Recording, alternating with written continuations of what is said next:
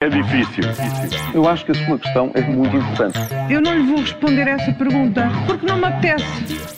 Ficará eventualmente a pergunta no ar. É uma boa pergunta essa. Está precisamente no ar, o ainda bem que faz essa pergunta da Rádio Observador, Paulo Ferreira e Júlio Magalhães. Esta quinta-feira falamos de fraca preparação, casos que engordam, elefantes brancos, mas, eh, Paulo, começamos por eh, silêncios ruidosos. É isso mesmo. Se ninguém afinal sabia de nada sobre a indenização Alexandra Reis, porque é que o PS não permite então que os governantes sejam chamados ao Parlamento? Os socialistas dizem que estão à espera da avaliação da Inspeção-Geral de Finanças. É verdade, dizem isso, pois é, aquela, aquele chavão à política, o que é da política, à justiça, o que é da justiça, é só para quando dá jeito, não é? No Parlamento avaliam-se responsabilidades políticas e para o fazer não é necessário estar ali a aguardar eh, avaliações jurídicas ou inspectivas, como é o caso da, da, do relatório da IGF.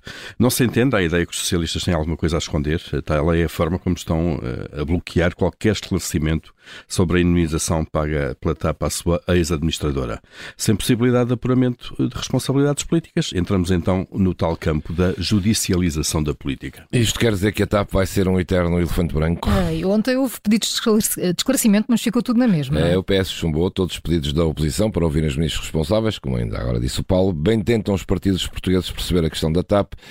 Mas a verdade é que cada dia que passa já lá vão anos, não se sabe nada a não ser injeção de milhões e perdas de milhões, todos a pagar para uma companhia que teima em preocupar-se apenas com o hub de Lisboa. No fecho de 2022, o aeroporto do Porto voltou uh, e ultrapassou os números de 2019 antes da pandemia. Um sucesso feito à custa das companhias low cost e nem isto serve de exemplo. Já repararam que a cada escândalo o governo vai crescendo em número de membros? É verdade, ontem tomaram posse mais pessoas do que aquelas que saíram. É, pois assim, a brincar, a brincar, aumenta, é? vai aumentando é. sempre, não é? Já na anterior remodelação foi a mesma coisa. E assim, a brincar, a brincar, António Costa já tem mais quatro membros do governo do que tinha na primeira versão deste executivo, em março, quando tomaram posse a primeira vez. A cada escândalo e remodelação vai sempre entrando mais alguém, eram 56, já são 60. Eh, bom, quando foi constituído, o Primeiro-Ministro disse que esta era uma estrutura mais pequena, mais leve, mais ágil, eh, mas em nove meses tudo muda, como se vê, não é? A habitação passou a ser uma paixão repentina que apareceu e a merecer um Ministério autónomo e a agilidade parece que também já deixou de ser uma prioridade. Não se entende, de facto, estas versões dos nossos políticos. Ora, porquê é que os nossos alunos não saem preparados da universidade? Se olharmos para as instituições europeias, há cada vez menos funcionários hum. portugueses. Portugal perdeu funcionários e capacidade de influência nas instituições europeias eh, sediadas em Bruxelas.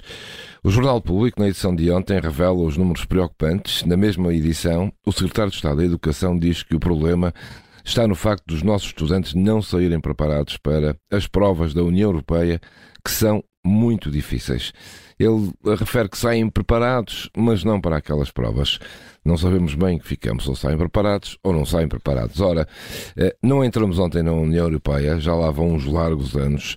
Só agora é que demos conta disto. Há atrasos em relação a países europeus que não são difíceis de explicar. Júlio Magalhães e Paulo Ferreira com as perguntas que marcam esta manhã de quinta-feira. Amanhã há nova edição, sempre depois das notícias das sete. A questão é difícil. Eu acho que a sua questão é muito importante.